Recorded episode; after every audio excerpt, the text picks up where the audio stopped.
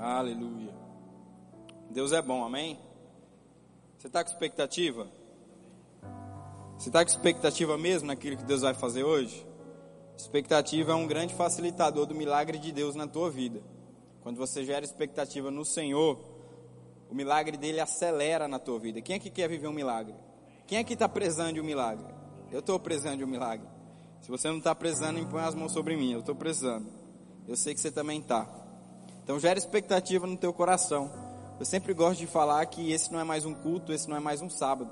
Mas esse é o culto, esse é o sábado que Deus te trouxe aqui para mudar a tua história, para transformar a tua vida, para te dar um novo rumo, para te fazer acreditar naquilo que Ele já disse para você. Amém? Isso aqui não é uma programação porque você não tinha nada melhor para fazer. Essa é a programação que o Espírito Santo preparou para você ser impactado, transformado, renovado, encaixado naquilo que Ele fez você para ser. Amém? Então gera expectativa no teu coração. Começa a acreditar que Deus é poderoso para fazer algo hoje. Começa a gerar expectativa aí no teu coração que Ele é real para você não sair da mesma forma daqui que você entrou. Sabe, eu acredito que você não vai sair daqui da mesma forma que você entrou, mas você vai sair mudado daqui. Deus vai tocar no teu coração, o Espírito Santo vai fazer algo novo aí dentro, porque você vai sair daqui totalmente renovado. Se é um milagre, se é uma resposta, se é algo que você precisa, você vai sair daqui com aquilo que você veio buscar. Amém? Eu quero te dar a oportunidade de estar agradecendo a Deus enquanto nós oramos. Fecha os teus olhos aí no teu lugar, curva a tua cabeça. Aleluia. Obrigado, Deus. Aleluia. Como nós somos gratos, Pai, de, de estarmos aqui na tua presença. Como nós somos gratos, Senhor, de estarmos aqui nesse momento tão precioso, nesse momento tão singular, Pai. Esse momento que você preparou especificamente para a nossa vida. Em nome de Jesus, Pai, nós cremos e acreditamos no teu poder sobre a nossa vida. Nós cremos, Pai, no teu poder e cremos também que não sairemos daqui, Senhor, da mesma forma que entramos, Pai. Porque você é poderoso para mudar, você é, é poderoso para transformar, você é poderoso, Pai, para entregar a resposta que nós tanto precisamos, Pai.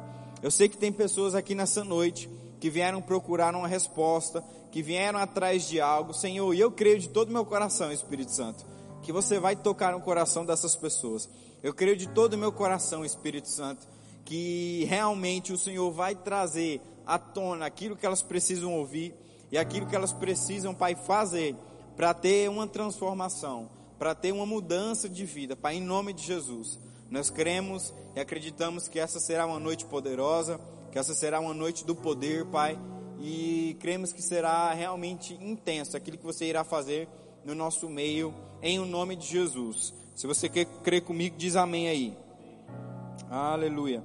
Eu quero que você vá comigo lá, a gente vai começar a ler uma passagem lá em 1 João. Aleluia. Livro de 1 João, lá no Novo Testamento.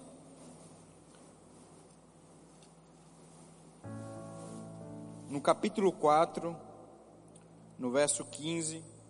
Eu queria saber se tem alguém nos visitando hoje pela primeira vez. Queria que você pudesse fazer um sinal com a tua mão. Tem alguém nos visitando hoje pela primeira vez? Vocês dois estão nos visitando, já vieram outras vezes? Já vieram né, no, no culto. Mais alguém está nos visitando hoje? Alguém está nos visitando hoje pela primeira vez? Aleluia, o Jorge lá, Jorge foi no futebol, né? Na igreja não sei se nunca veio. no futebol não falta um. Amém, todo mundo de casa, que maravilha. Deus é bom. 1 João capítulo 4, no versículo 15. Deus é bom. Fala assim, 1 João capítulo 4, verso 15. Qualquer que confessar Jesus é o Filho de Deus. Deus habita nele e ele em Deus. E nós conhecemos e cremos no amor que Deus tem para nós. Versículo 16: E nós conhecemos e cremos no amor de Deus e temos para que temos para com nós. Deus é amor, e aquele que habita em amor habita em Deus e Deus nele. A gente vai é, decorrer aquilo que o Espírito Santo quer falar sobre no, conosco nessa noite em cima dessa passagem aqui de 1 João 4. E O Senhor trouxe essa mensagem ao meu coração mediante a uma conversa que eu tive essa semana com uma pessoa. É, fazia tempo que eu não conversava com um conhecido meu e o Espírito Santo me lembrou ele e eu falei, eu vou ligar para ele. Eu liguei para ele, a gente conversou um pouco. Ele me contou algumas coisas que estavam acontecendo. Ele me contou que a sua mãe ela tinha partido para estar com o Senhor. Nesse período de pandemia, ela contraiu o vírus do coronavírus infelizmente não resistiu e foi estar com o Senhor. Ela era uma pessoa crente. E ele é uma pessoa que tem um conhecimento da palavra, tem um conhecimento de quem Deus é, um conhecimento do poder de Deus. E é interessante porque eu conversando com ele, ele me disse uma frase que me chamou muita atenção por ele ter conhecimento. Ele disse assim: "Rapaz, eu estou tranquilo porque a minha mãe, ela está num lugar melhor. Até aí tudo bem, ela realmente está num lugar melhor que a gente. A Bíblia fala, o apóstolo Paulo, ele fala que é melhor estar com, com Deus do que aqui. Mas aí ele falou outra frase que, que me chamou um pouco a atenção. Ele falou: Foi a vontade de Deus que ela tivesse ido naquele tempo. E eu fui analisar um pouco o quadro da vida da mãe dele. A mãe dele não era uma pessoa muito idosa, uma pessoa que talvez já tinha cumprido o propósito de Deus aqui, ou uma pessoa que já estava simplesmente esperando o momento para partir. Não, era uma pessoa nova. Era uma pessoa que ainda tinha coisas para fazer no Senhor. Mas de alguma maneira aquela doença afetou aquela mulher e ela foi estar com o Senhor. Mas o que me chamou a atenção foi que ele, ele entendeu e ele pensou que aquilo tinha sido a vontade de Deus para a vida dele. E sabe, num tempo tão moderno que nós estamos vivendo hoje, num tempo de tanto conhecimento, num tempo onde é, o conhecimento sobre a palavra de Deus e sobre diversos assuntos, ele está tão acessível e a palavra de Deus está tão exposta e clara aqui. Algumas pessoas ainda têm um entendimento errado de quem é Deus, de quem é o Senhor, do que é Deus, quem é Ele de verdade. Será que Deus é aquele carrasco? Será que Deus é aquele Deus que está simplesmente esperando um momento para você errar, para Ele poder te castigar?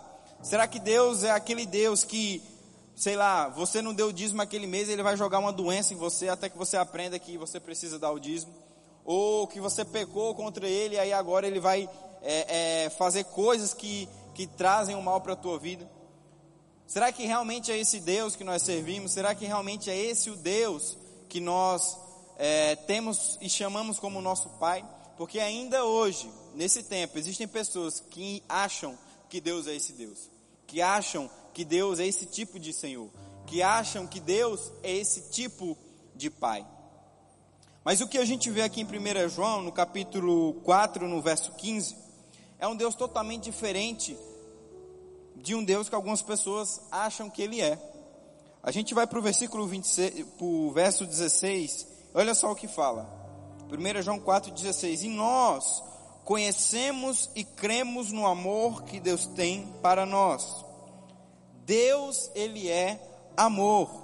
E aquele que habita em amor, habita em Deus e Deus nele. Olha só que coisa interessante. A Bíblia fala que quando a gente conhece e crê em Deus, ele vem habitar em nós. E esse Deus, ele se torna um Deus de amor. Eu estava me recordando de uma jovem que, depois de vários cultos, ela veio aceitar Jesus. Eu reparei que ela estava participando de alguns cultos do Fly. E eu lembro que ela, ela sempre sentava no, nos lugares do fundo. Ela sempre sentava nas cadeiras de trás. E ela, antes do culto acabar, ela ia embora. Mas eu lembro que teve um culto, no terceiro culto que ela foi no culto do, do, dos jovens, ela, eu percebi que ela se sentiu tocada pelo Espírito Santo. E quando eu fiz o apelo para quem queria aceitar Jesus, aquela jovem, ela veio correndo com muita velocidade para frente. E ela se ajoelhou na frente do altar e abriu os braços e, e começou a chorar, se entregando ao Senhor de todo o seu coração. Eu fiz a confissão com aquela jovem e a gente orou por ela e ela aceitou Jesus naquele momento. Ou seja, a, a, a palavra que está aqui em 1 João 4, que 16 se fez nela, ou seja, todo aquele que crê e conhece a Deus, ele se torna amor, ou seja, Deus foi habitar dentro dela, Deus se tornou amor para ela. E eu fui perguntar para ela o que, que tinha acontecido. Porque que depois, só depois de tantos cultos, que aquela jovem foi aceitar Jesus, porque ela já estava sendo exposta à palavra. Eu lembro que aquela jovem, ela começou a conversar comigo em prantos, falando: Eu não me sentia digna de aceitar Jesus. Ela usou essas palavras: Eu não me sentia digna de aceitar Jesus. E eu perguntei para ela: Por quê? O que, que acontecia? O que te, fazia, que te faz indigna? Por ela ainda não, não ter a renovação da mente, a renovação da palavra, ela achava que coisas que ela tinha feito, preste atenção nisso, coisas que ela tinha feito no passado, tornavam ela indignas de aceitar Jesus naquele presente. Ela tinha feito coisas, ela tinha errado, ela tinha pecado, ela tinha se desviado do plano de Deus. E aí ela falou que não se sentia digna. Era como se ela não se sentisse amada por Deus, ao ponto de se entregar para Ele por tudo aquilo que ela estava fazendo. O diabo estava jogando condenação na cabeça dela, dizendo que ela não era digna de voltar para a casa do pai por tudo aquilo que ela tinha feito. E eu perguntei para ela, por, então por que que hoje você decidiu voltar? Ela disse, porque nesse culto eu senti que Deus me abraçou. Eu senti que tudo aquilo que eu tinha feito tinha ficado para trás e agora eu estava me tornando uma pessoa nova. Especificamente naquele culto eu também estava falando sobre o amor de Deus, que é o que a gente vai falar nessa noite. Estamos falando nessa noite o amor de Deus. E sabe, gente, que Deus, ele não define você pelas coisas que você faz. Deus, ele define você desde o ventre que ele te criou, desde o do momento que ele te criou. Sabe, existe uma história muito interessante que é a história do rei Davi, uma das histórias do rei Davi. Essa história em específico fala de um momento, preste atenção, um momento da vida de Davi que ele errou. Foi um momento em que ele desejou Betseba, a esposa de Urias, e usou a sua autoridade de rei para se deitar com aquela mulher. Alguém conhece essa história? Eu vou resumir ela para você. O rei Davi estava lá na, no seu quarto e pela janela ele avistou Betseba. Ela estava tomando banho e ele se sentiu atraído por aquela mulher. Ele se sentiu atraído quando ele viu ela. E aí ele mandou chamar ela e usou da sua autoridade para se deitar com ela. Com o, seu, com, a, com o peso na consciência do que ele tinha feito, ele chamou o, a, o esposo daquela mulher, Urias, entregou uma carta para ele e mandou ele entregar para o comandante. Quando o comandante abriu aquela carta, estava escrito que Urias devia ir na frente de batalha. Na frente, o primeiro, para que ele pudesse ser um dos primeiros a morrer na batalha. E foi o que aconteceu. Urias foi é, morto naquela batalha, por conta daquela carta que Davi deu a ele. Ou seja, Davi, ele comete dois erros ao mesmo tempo. Primeiro, ele se deita com a mulher de outra pessoa e logo em seguida ele dá uma carta de suicídio para o marido daquela mulher.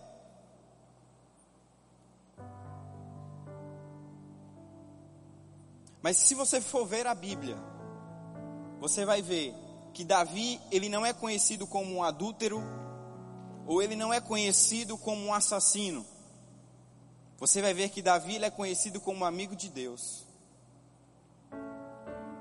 Sabe por quê? Porque Deus não define você pelo seu momento. Meu Deus. Ele não define você por um momento. Ele define você por quem você é, desde o momento da criação alguém feito para dar certo, alguém feito para ser um sucesso, alguém feito para avançar, alguém feito para crescer, alguém feito para cumprir a vontade dele com excelência aqui na terra. Sabe, não deixe o diabo taxar você por momentos. Você não, você não é definido por momentos. Você é definido pela palavra de Deus. E quando eu falo isso, eu não estou te dando a legalidade de você errar todo o tempo, amém? Eu estou te dando o exemplo de que por aquela menina não conhecer a verdadeira palavra de Deus, ela não se aproximou dele novamente, porque ela se sentia condenada. E quantas pessoas hoje não se sentem condenadas, às vezes por coisas que aconteceram no passado. Mas sabe, deixa eu te dizer algo. Deus ele não define você por essas coisas. Deus ele ama você, está a todo tempo, o tempo todo te esperando de braços abertos. Ei, Deus está te esperando de braços abertos. Deus ele está te esperando de braços abertos, jovem. Às vezes algumas pessoas elas esperam ficar perfeitas para poderem se aproximar de Deus. Mas querido, Deus ele quer você do jeito que você está. Porque do jeito que você está, Deus vai te tratar, Deus vai te moldar, Deus vai mudar. É perto de Deus que você vai ficar perfeito, não é longe dele. Não espere ficar perfeito longe de Deus. Não espere ficar perfeito longe da fonte. Quando você se distancia da fonte, você está desprovido de provisão. Foi o que aconteceu com o filho pródigo. Ele pediu tudo que ele tinha para o pai e foi embora para longe do pai, para longe da fonte. Talvez você consiga andar um pouco longe de Deus. Assim como aquele jovem. Ele tinha dinheiro, ele gastou com bebidas, com, com farras, com amigos. Mas chegou um momento que aquele dinheiro acabou. Porque ele estava longe da fonte. A nossa fonte é Deus. Talvez você consiga andar um pouco longe da fonte. Talvez você consiga dar alguns passos longe da fonte. Mas vai chegar um tempo que vai acabar e nós precisamos nos reaproximar de Deus. Porque a nossa natureza nasceu para estar do lado de Deus. Deus, ele nunca vai querer você distante. Deus, ele nunca vai querer você longe dele. Deus nunca vai querer você separado dele. Gui, mas você não sabe o que, que eu faço, o que, que eu tenho feito. Meu irmão, vai do jeito que você está. É perto de Deus que você vai ser tratado. É perto do Senhor que você vai ser moldado. É perto do Senhor que, que Ele vai, como um bom pastor, te guiar aos melhores caminhos e dizer: Olha só, não faz mais isso. Olha só, é por aqui, é por ali. Mas o diabo tem jogado condenação na mente das pessoas, feitas dizendo: Olha só, você só pode se aproximar de Deus quando você deixar isso. Você só pode se aproximar de Deus quando você parar com aquilo. Meu irmão, do jeito que você está, Deus ele quer te abraçar e fazer você uma pessoa melhor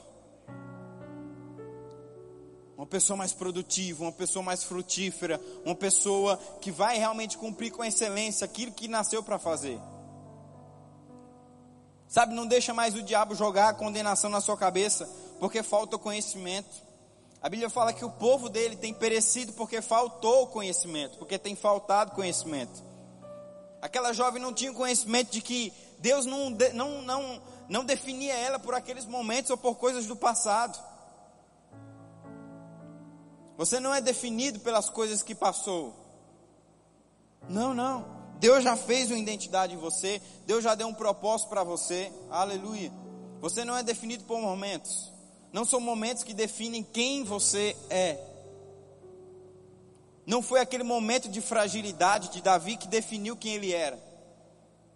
Ele se arrependeu. E é tido na Bíblia como um dos maiores líderes, como um, um grande homem de fé, como um amigo de Deus. Não são momentos que nos definem. Por mais que Deus não quer que a gente é, por mais que Deus não quer que a gente ande por caminhos errados. Com certeza não era da, na vontade de Deus que Davi é, é, tenha feito aquilo. Não era da vontade de Deus. Deus não queria que Davi tinha feito aquilo. Mas Davi se arrependeu e não foi aquele momento que definiu ele. O diabo tem colocado momentos de fragilidade em algumas pessoas, definindo elas como elas são. E não é assim. Não é assim. Você é definido pelo que a Bíblia diz que você é: justo, forte, nação santa, povo e propriedade exclusiva de Deus. É isso que você é. Não aceite menos que isso. Não receba menos que isso, porque é isso que você é. No versículo 18, olha só que coisa interessante. Quando eu entendi isso que está no versículo 18, a minha vida mudou. 1 João 4,18: Não há temor, mas o amor perfeito lança fora o medo, porque o medo traz tormento. Aquele que teme não é perfeito em amor.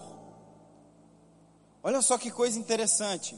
Amor e medo são duas coisas que não caminham juntas.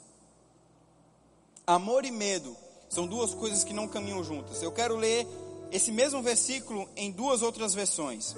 A primeira versão é lá na versão Palavra Viva, fala assim: No amor não há medo, pelo contrário, amor que tem alcançado seu objetivo expulsa todo o medo, pois medo tem a ver com castigo.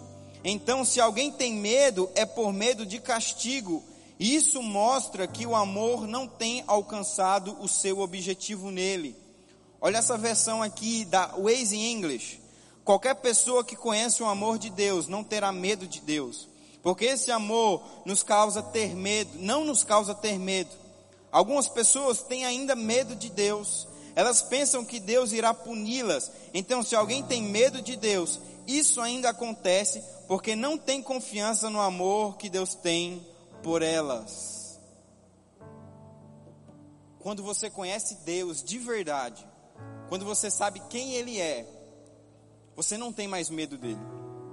Você não tem mais medo de se aproximar de Deus. Você não tem mais medo de ficar próximo de Deus. Porque você sabe que Ele é amor. Lá em Gênesis, no capítulo 1, quando Deus cria a humanidade, Ele dá uma instrução para o homem. Ele fala assim: Olha só, Adão, você pode comer de todos os frutos que existem nesse jardim, menos do fruto da árvore do conhecimento do bem e do mal. Porque a partir do momento que você comer dele, você vai morrer. Foi essa a instrução que Deus deu para Adão. Mas o que que acontece? Adão ele come daquele fruto. Adão ele desobedece a instrução de Deus para ele naquele momento. E o que que acontece? A Bíblia fala que ele morre. A palavra morte significa separação, ou seja, Adão e Eva foram separados de Deus, porque eles pecaram contra o Senhor. E é interessante porque houve uma punição não da parte de Deus, mas da desobediência de Adão e Eva. Por eles terem desobedecido, houve uma punição para a vida de Adão e Eva. Mas essa punição não taxou Deus como um Deus maldoso, como um Deus que odeia, como um Deus que não queria o bem para eles. Mas as gerações seguintes não conseguiram entender isso. E você vai ver todo o Antigo Testamento um povo com medo de um Deus que servia. Um povo com medo de um Deus que eles adoravam, que eles idolatravam, mas ao mesmo tempo eles tinham medo. Eles não conseguiam entender que Deus era um pai. Eu me lembro de, de quando eu era pequeno, os meus pais se converteram quando eu era muito novo, e eu lembro que eu cresci dentro da igreja. E eu lembro que a igreja onde a gente congregava tinha umas cortinas muito grandes, e eu lembro que toda vez que acabava o culto, eu e, e, e toda a, a, a, gangue, a gente se reunia para se pendurar naquelas cortinas. A gente se balançava naquelas cortinas, a gente se balançava. E cara, várias e várias vezes a gente já quebrou as cortinas. E o pastor brigava com meu pai, falava, cara, olha o que está acontecendo e tal, essas crianças, não deixa isso acontecer. Eu lembro que teve um dia que meu pai, ele falou, cara, se você fizer isso de novo, se você fizer isso de novo, eu vou castigar você. Eu vou te dar um castigo. Eu vou, eu vou ter que disciplinar você. Porque você está me desobedecendo. E aí eu lembro que eu parei de fazer aquilo porque eu estava com medo do castigo do meu pai. Eu estava com medo do que meu pai poderia fazer para mim.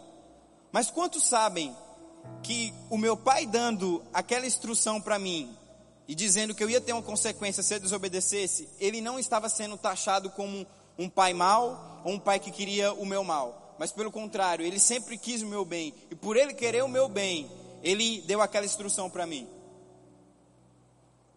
Você que é pai, quando você instrui o teu filho ou corrige o teu filho, você faz isso porque você o odeia, porque você quer ver o mal dele, ou porque você não quer que ele tenha uma consequência maior?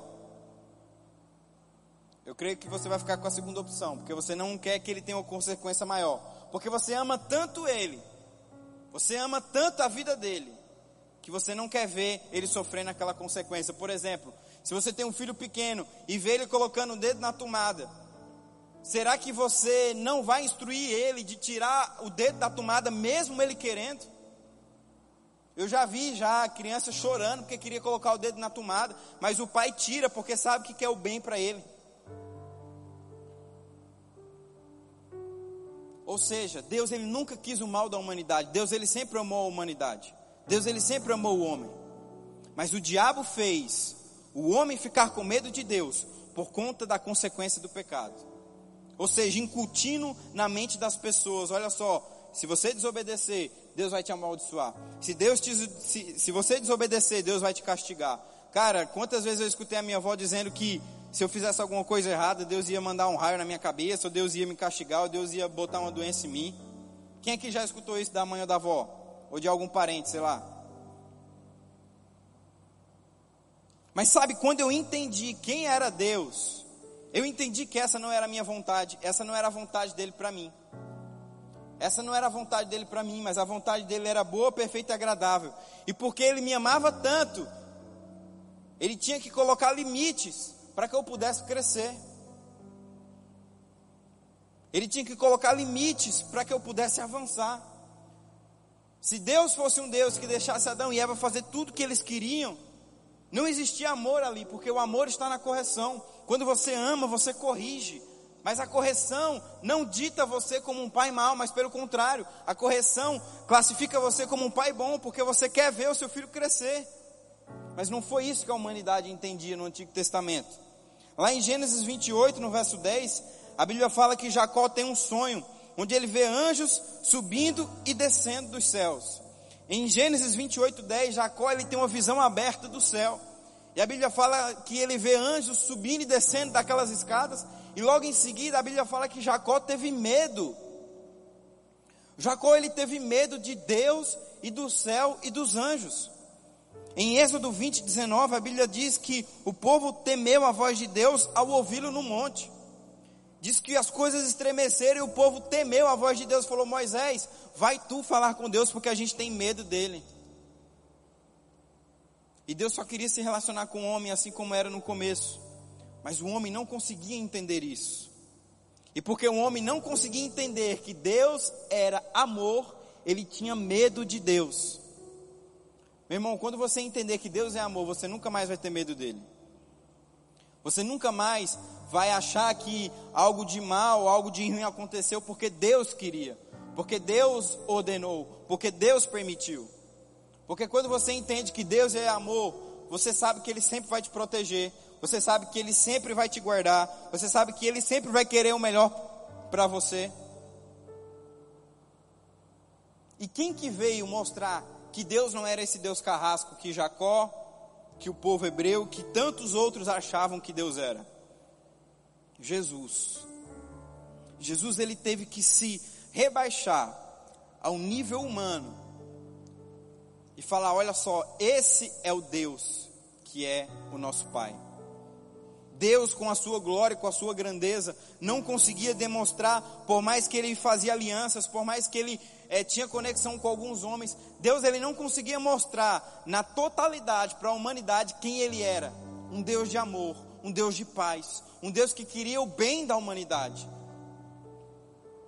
Um Deus que não estava ali castigando, maltratando, injustiçando, mas era um Deus que sempre estava ali amando, protegendo quando as pessoas queriam e precisavam. Então o que, que Deus fez? Falou, rapaz, eu vou ter que mandar Jesus. Só que Jesus, você vai descer como eles. Você vai fazer o que eu faço. Você vai dizer o que eu digo. Você vai andar como eu ando. Mas você vai se classificar como humano. Eu gosto de um exemplo muito interessante que retrata isso eu escutei numa pregação e eu achei sensacional. Era como se nós, seres humanos, estivéssemos dentro de um aquário. E dentro desse aquário nós somos os peixes. Quem aqui já teve peixe? Eu lembro que eu tinha umas betas quando eu era pequeno. Só que eu era um pouco maldoso. Eu não queria o bem delas. Eu queria comprar outras betas para ver elas se matarem. Quem aqui já teve essa experiência já de ver as betas brigando? Mas eu lembro que eu tinha aqueles peixes e ele não era como um cachorro que a gente brincava, jogava bolinha e ele vinha e tinha aquela, aquela amizade, aquela conexão, não. Eu lembro que eles tinham medo de mim. Eu chegava no vidro, batia, ele corria, jogava comida, ele comia e se escondia dentro da casa dele. E eu lembro que o, o ministro ele deu esse exemplo. Ele falou: Olha só, era como se nós fôssemos os peixes dentro do aquário e Deus fosse o humano que vinha aqui toda hora dar comida para a gente. Deus chegava aqui, tentava se relacionar com a gente, mas a gente tinha medo de Deus, corria de Deus. Deus jogava comida para a gente, mas a gente comia e se escondia de Deus. A gente não conseguia ter um relacionamento com Deus, que era o propósito inicial, que é o propósito inicial, que é o propósito de hoje. Nos relacionarmos como filho e pai, como pai e filho. Então o que, que Deus fez? Qual foi a ideia genial de Deus? Mandar Jesus. Mas como mandar Jesus? Mandar Jesus como peixe. Fala, Jesus, entra dentro do aquário, se torna um peixe. E aí fala que você é eu. Fala como eu, anda como eu. Diz o que eu digo. Porque quando você entrar no nível deles, eles vão entender quem eu sou. Certo dia os discípulos perguntando para Jesus: Jesus, mostra-nos o Pai. Jesus fala para ele: Mas há tanto tempo vocês estão comigo e vocês ainda perguntam: Mostra-nos ao Pai. É só olhar para mim, é só ver o que eu faço, é só dizer o que eu digo, é só vocês verem as minhas ações e vocês vão ver quem Deus é de verdade.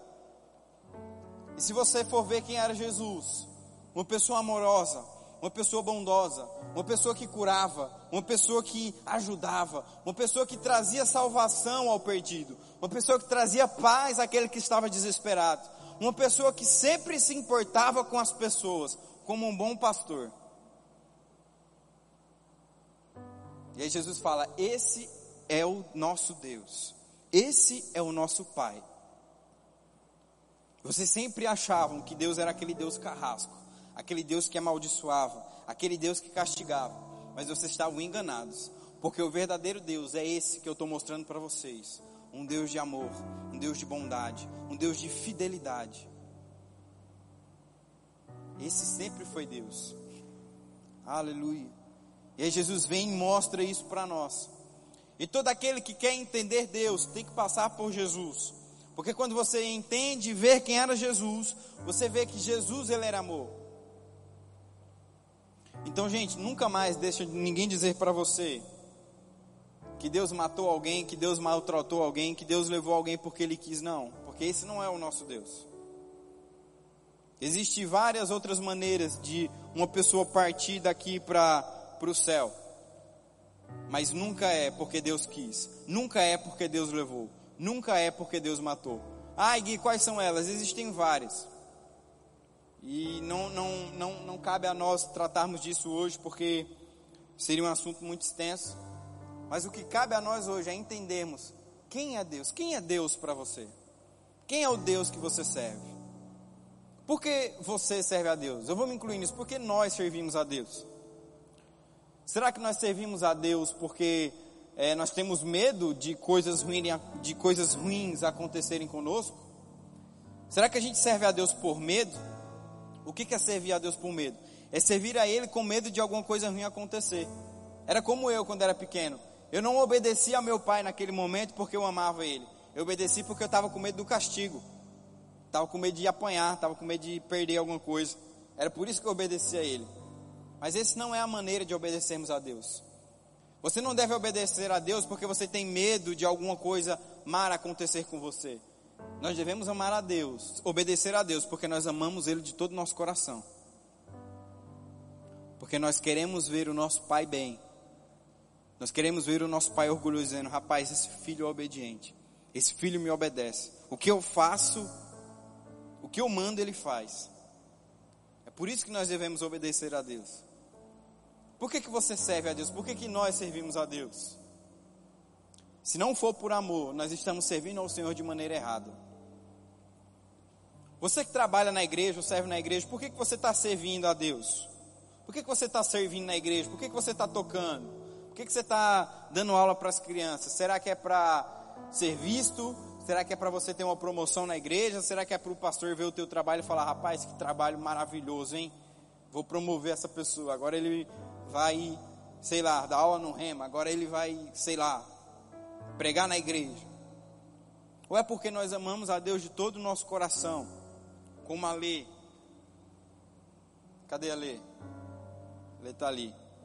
E ama a Deus de todo o coração, que não está nem aí se ela vai receber alguma coisa, se alguém vai ver, se alguém vai dar honra ou glória para ela, mas ela quer estar tá lá, servindo ao Senhor de todo o coração, porque ama Ele e só quer ver e fazer a vontade de Deus. Se a gente não está fazendo isso, meu irmão, de todo coração, não adianta nada. A gente não está amando Deus de, de todo o nosso coração. O sacrifício que Jesus fez na cruz não está sendo válido na nossa vida, porque nós não estamos amando Ele da altura que Ele nos amou. Meu Deus. Gente, isso é muito forte, porque está chegando o tempo onde Jesus ele está voltando para buscar a sua igreja. E eu não sei quanto a você, mas eu sou eternamente grato por todo o sacrifício que ele fez por mim naquela cruz. Algo que eu nunca vou conseguir pagar. E é por isso que eu dou a minha vida a Ele. Eu dei a minha vida a Ele. Eu não tenho ela por preciosa, mas eu decidi buscar e entregar a minha vida ao Senhor de todo o coração. Eu não estou pedindo para você fazer o que eu fiz. Eu estou pedindo para fazer o que a palavra manda você fazer: amar a Deus de todo o seu coração, assim como Ele te amou. Não servir a Ele por interesse ou por medo de algo, mas amar a Ele de todo o coração, frutificar para o Senhor, fazer aquilo que Ele chamou você para fazer. Nesse tempo que nós estamos vivendo, meu irmão, a gente precisa frutificar, a gente precisa dar frutos daquilo que nos foi confiado. Gui, mas a pandemia atrapalhou muita coisa. Gui, a pandemia me atrapalhou, não consigo mais fazer. Rapaz, sempre vai existir desculpas em tempos e em tempos para você não servir ao Senhor. Mas se você decidir no teu coração dizer eu vou servir ao Senhor, eu vou fazer o que Ele me chamou, eu vou frutificar, eu vou amá-lo, meu irmão, não tem coisa que, que vai te parar. Existem pessoas aqui dentro dos nossos jovens que estão aconselhando, estão ajudando, estão entregando cestas básicas. Eu escuto notícias, algumas delas até vêm conversar comigo. Eu fico muito feliz, porque estão frutificando, estão fazendo a vontade de Deus, estão fazendo o que Deus chamou elas para fazer. Não estão paradas, não estão cômodas. Sabe que um dos maiores inimigos dos filhos de Deus obedecerem à vontade de Deus é o comodismo. O que é o comodismo, Gui? É você estar numa zona de conforto tão grande ao ponto de você não obedecer mais à instrução de Deus. É você estar no, no nível da sua vida onde está tudo bem, está tudo bacana, e você não obedecer mais à voz de Deus com medo de perder aquilo que você conquistou. Certa vez Jesus chegou para um jovem e falou: o jovem chegou para Jesus e falou: O que, que eu preciso para te servir? Jesus falou, Jesus olhou para ele e disse: Olha só, larga tudo que você tem e vem comigo. A Bíblia diz que aquele jovem se entristeceu por dentro, porque era um jovem que tinha muitos bens e não conseguia largar aquilo. Eu fico imaginando, aquela riqueza natural prendeu aquele jovem de se tornar um discípulo do maior homem que já existiu na face da terra. E a Bíblia é muito clara porque ela não diz que aquele jovem ia ficar pobre. A Bíblia disse: larga tudo que você tem. Mas quando a Bíblia diz larga tudo que você tem, ela não disse que ele ia ficar pobre. Porque Jesus, ele tinha uma fé, uma fé prudente. Jesus, ele tirou 12 pessoas das suas vidas normais e não deixou faltar nada para elas. Jesus mantinha, provia aquelas pessoas espiritualmente e fisicamente também. Jesus tinha comida, Jesus tinha roupa, Jesus tinha lugar para aquelas pessoas.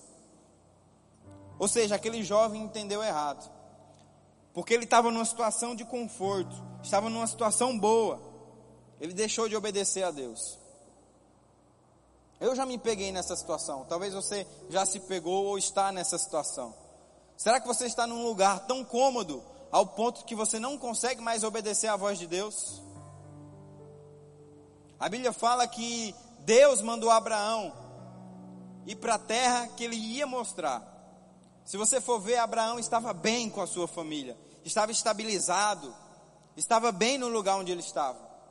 Mas a Bíblia diz que ele teve coragem, ousadia e obedeceu à instrução de Deus para a vida dele. Largou o que ele tinha e obedeceu à vontade de Deus. Largou o lugar onde ele estava, o que ele estava fazendo e foi obedecer à vontade a vontade de Deus. Ah, Gui, você está mandando eu fazer, largar tudo? Largar meu emprego, largar o que eu estou fazendo? Não. Eu estou mandando você obedecer à vontade de Deus. Eu não sei qual é a vontade de Deus para a tua vida. Eu não sei o que Ele está falando para você. Eu não sei se Ele está mandando você ficar. Eu não sei se Ele está mandando você sair. Eu não sei se Ele está mandando você parar de falar mais ou está mandando você falar mais. Eu não sei se Ele, não sei o que Ele está falando com você. Eu sei o que, o que ele falar vai dar certo. Eu sei o que ele te instruir vai funcionar. Eu sei que a instrução que ele der para a tua vida vai transformar a tua história. vai transformar a tua casa, vai transformar a tua família, vai transformar o teu destino para sempre. Isso eu tenho certeza absoluta. Por mais que não pareça visível, por mais que não pareça visível, a Bíblia vai falar que quando Abraão e seu sobrinho Ló tiveram um problema tão grave ao ponto de um falar para o outro: Olha só, se você for para a direita, eu vou para a esquerda. Se você for para a esquerda, eu vou para a direita.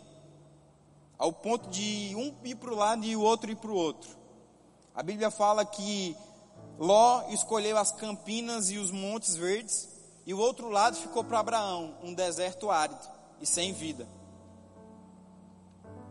Mas por Abraão obedecer à vontade de Deus, ele prosperou de uma maneira sobrenatural naquele deserto. A Bíblia vai falar de José, lá em Gênesis 39. Um jovem que teve um sonho, uma visão de Deus, um plano e um projeto, mas contou para as pessoas erradas, foi injustiçado, foi, foi injustiçado. É, entrou no palácio, naquele, é, é, é foi promovido naquele palácio, mas a, a mulher de, de Potifar armou para ele. Ele foi para a prisão, foi esquecido na prisão. Mas uma coisa que José fazia era fidelidade ao Senhor. Ele não esquecia o plano nem o projeto que Deus tinha confiado a ele. E ele continuava obediente a Deus.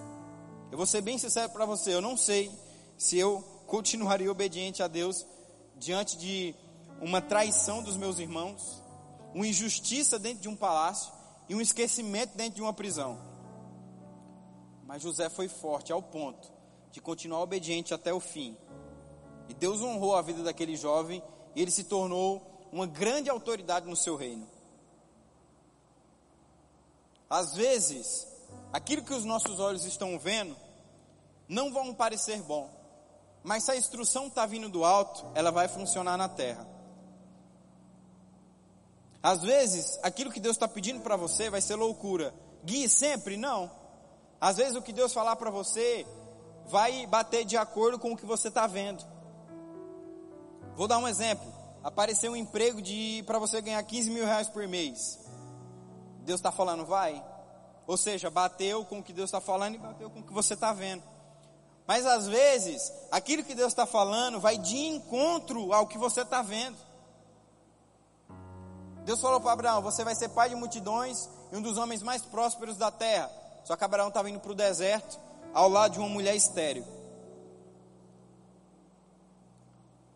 Deus falou para José que ele ia ser imperador, governador de uma nação. Mas ele estava esquecido numa prisão. Nem sempre o que você está vendo define o teu futuro. Nem sempre a situação que você está vivendo, o momento que você está vivendo, define quem você é para Deus.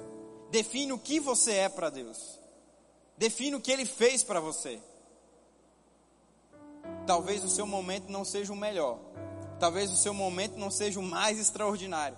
Talvez o momento que você está vivendo hoje não seja o momento que você queria estar vivendo. Mas o momento que Deus tem para a sua vida é extraordinário. O momento que Deus tem para a tua vida é um momento grande. O algo que Deus tem para a tua vida é sobrenatural.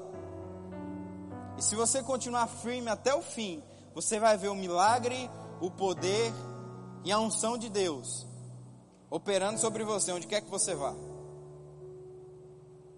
Por mais que os outros te é, é, injusticem você, traiam você, mintam para você, o propósito de Deus sempre vai estar aí se você obedecer à vontade dele.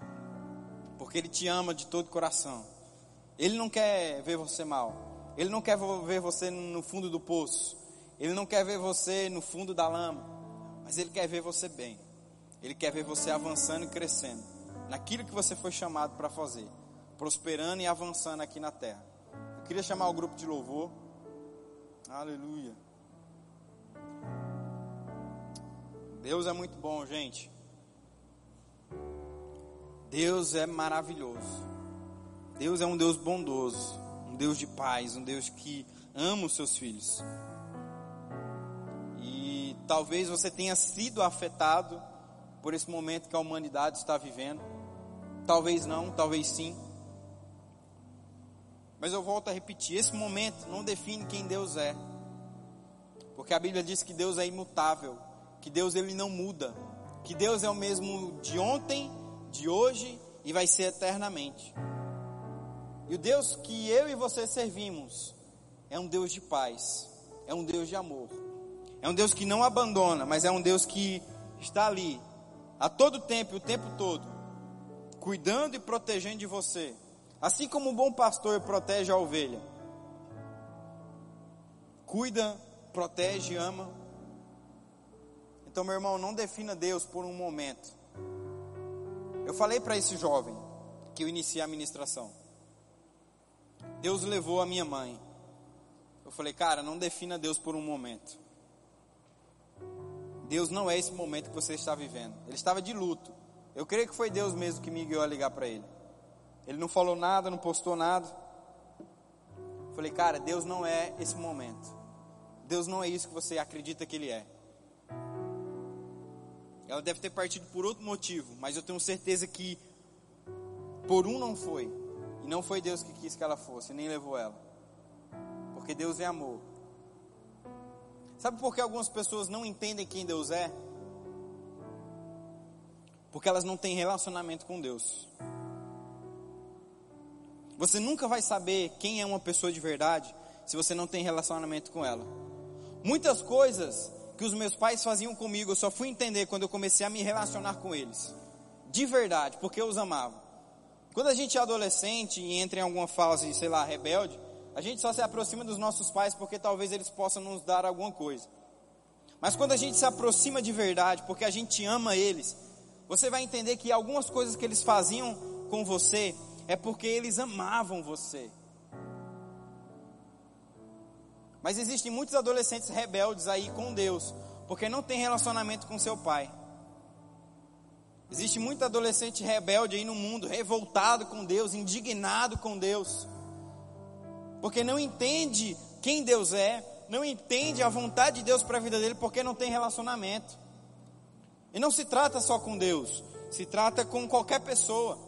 Se você não tem relacionamento com aquela pessoa, você não vai saber quem ela é. Você não vai saber quem ela é. Eu nunca vou me, eu nunca vou me esquecer de uma experiência que eu tive. Eu recebi um comentário ruim de uma pessoa ela, a, certa pessoa falou assim da outra, cara, essa pessoa não presta. Ele é mau caráter, ele é metido, ele não serve para nada. E eu lembro que eu fiquei com aquele comentário. Eu fiquei com aquele comentário, eu tive a oportunidade de conhecer aquela pessoa. E ela não era nada a ver com aquele comentário que eu tinha escutado. Pelo contrário, ela, ela era totalmente ao contrário. Muitas vezes você está com a versão errada de Deus. Muitas pessoas estão com a versão errada de Deus, a versão do Deus carrasco, a versão do Deus que mata, a versão do Deus que tira, a versão do Deus que rouba, a versão do Deus que castiga. Mas nessa noite, eu estou te mostrando a verdadeira versão de Deus. Quem Ele é de verdade. Não essa máscara que botaram em Deus. Essa máscara de carrasco, essa máscara de, de, de vilão. Mas Deus é um Deus Pai bondoso Deixa eu te falar uma coisa. Se você tiver intimidade com teu pai, você vai ver que ele é muito melhor do, do que eu estou te falando. Não existem palavras que homens ou mulheres possam descrever de quem é Deus. Deus não é algo que se descreve, Deus é algo que se vive. Não tem como descrever Deus. Eu te dei uma pequena palha aqui do que Deus é, mas quando você começar a se relacionar com Ele, quando você começar a entrar no quarto, esquecer do mundo lá fora, esquecer dos problemas, se ajoelhar na presença dele, abrir os seus braços e se entregar de coração, você vai ver quem Deus é de verdade. Você vai ver o que ele pode fazer por você. Você vai ver o quão bom e o quão maravilhoso ele é. Você vai ver o, o tanto de coisa que ele quer fazer por você e através de você. Mas eu te digo uma coisa: sem relacionamento você não conhece e não entende quem é Deus. Eu queria que você pudesse fechar seus olhos. Se a gente pudesse cantar a última música. Ela retrata muito bem isso que a gente cantou. Deus, um Deus campeão. Aquele que já venceu, aquele que é amor. Enquanto a gente canta, eu vou te dar esse momento de reflexão. Se você quiser ficar de pé, pode ficar de pé. Se quiser ficar sentado, pode ficar. É o teu momento com Deus. Se o pessoal puder apagar a luz também. É o teu momento com Deus. Fica aí no secreto com Ele. Começa a fazer uma reflexão da tua vida. Começa a ver se você está amando a Deus de verdade. Gui, o que é amar a Deus de verdade? É amar a Deus independente do que Ele pode te dar. Deus ele, Deus ele é, é poderoso. E a palavra dele diz que ele vai te dar e ele pode te dar muitas coisas. Mas sabe que Deus não é aquele pai rico que você se aproxima dele somente por aquilo que ele pode te dar. Mas ele é um pai que quer que os filhos se aproximem dele, porque os amam de verdade, independente do que ele pode dar mas porque você ama estar na presença dEle, porque você ama servir a Ele. E eu vou te dar esse momento para você conversar com Deus. Conversa com Deus aí. Ele vai te escutar. Aleluia. Obrigado, Deus.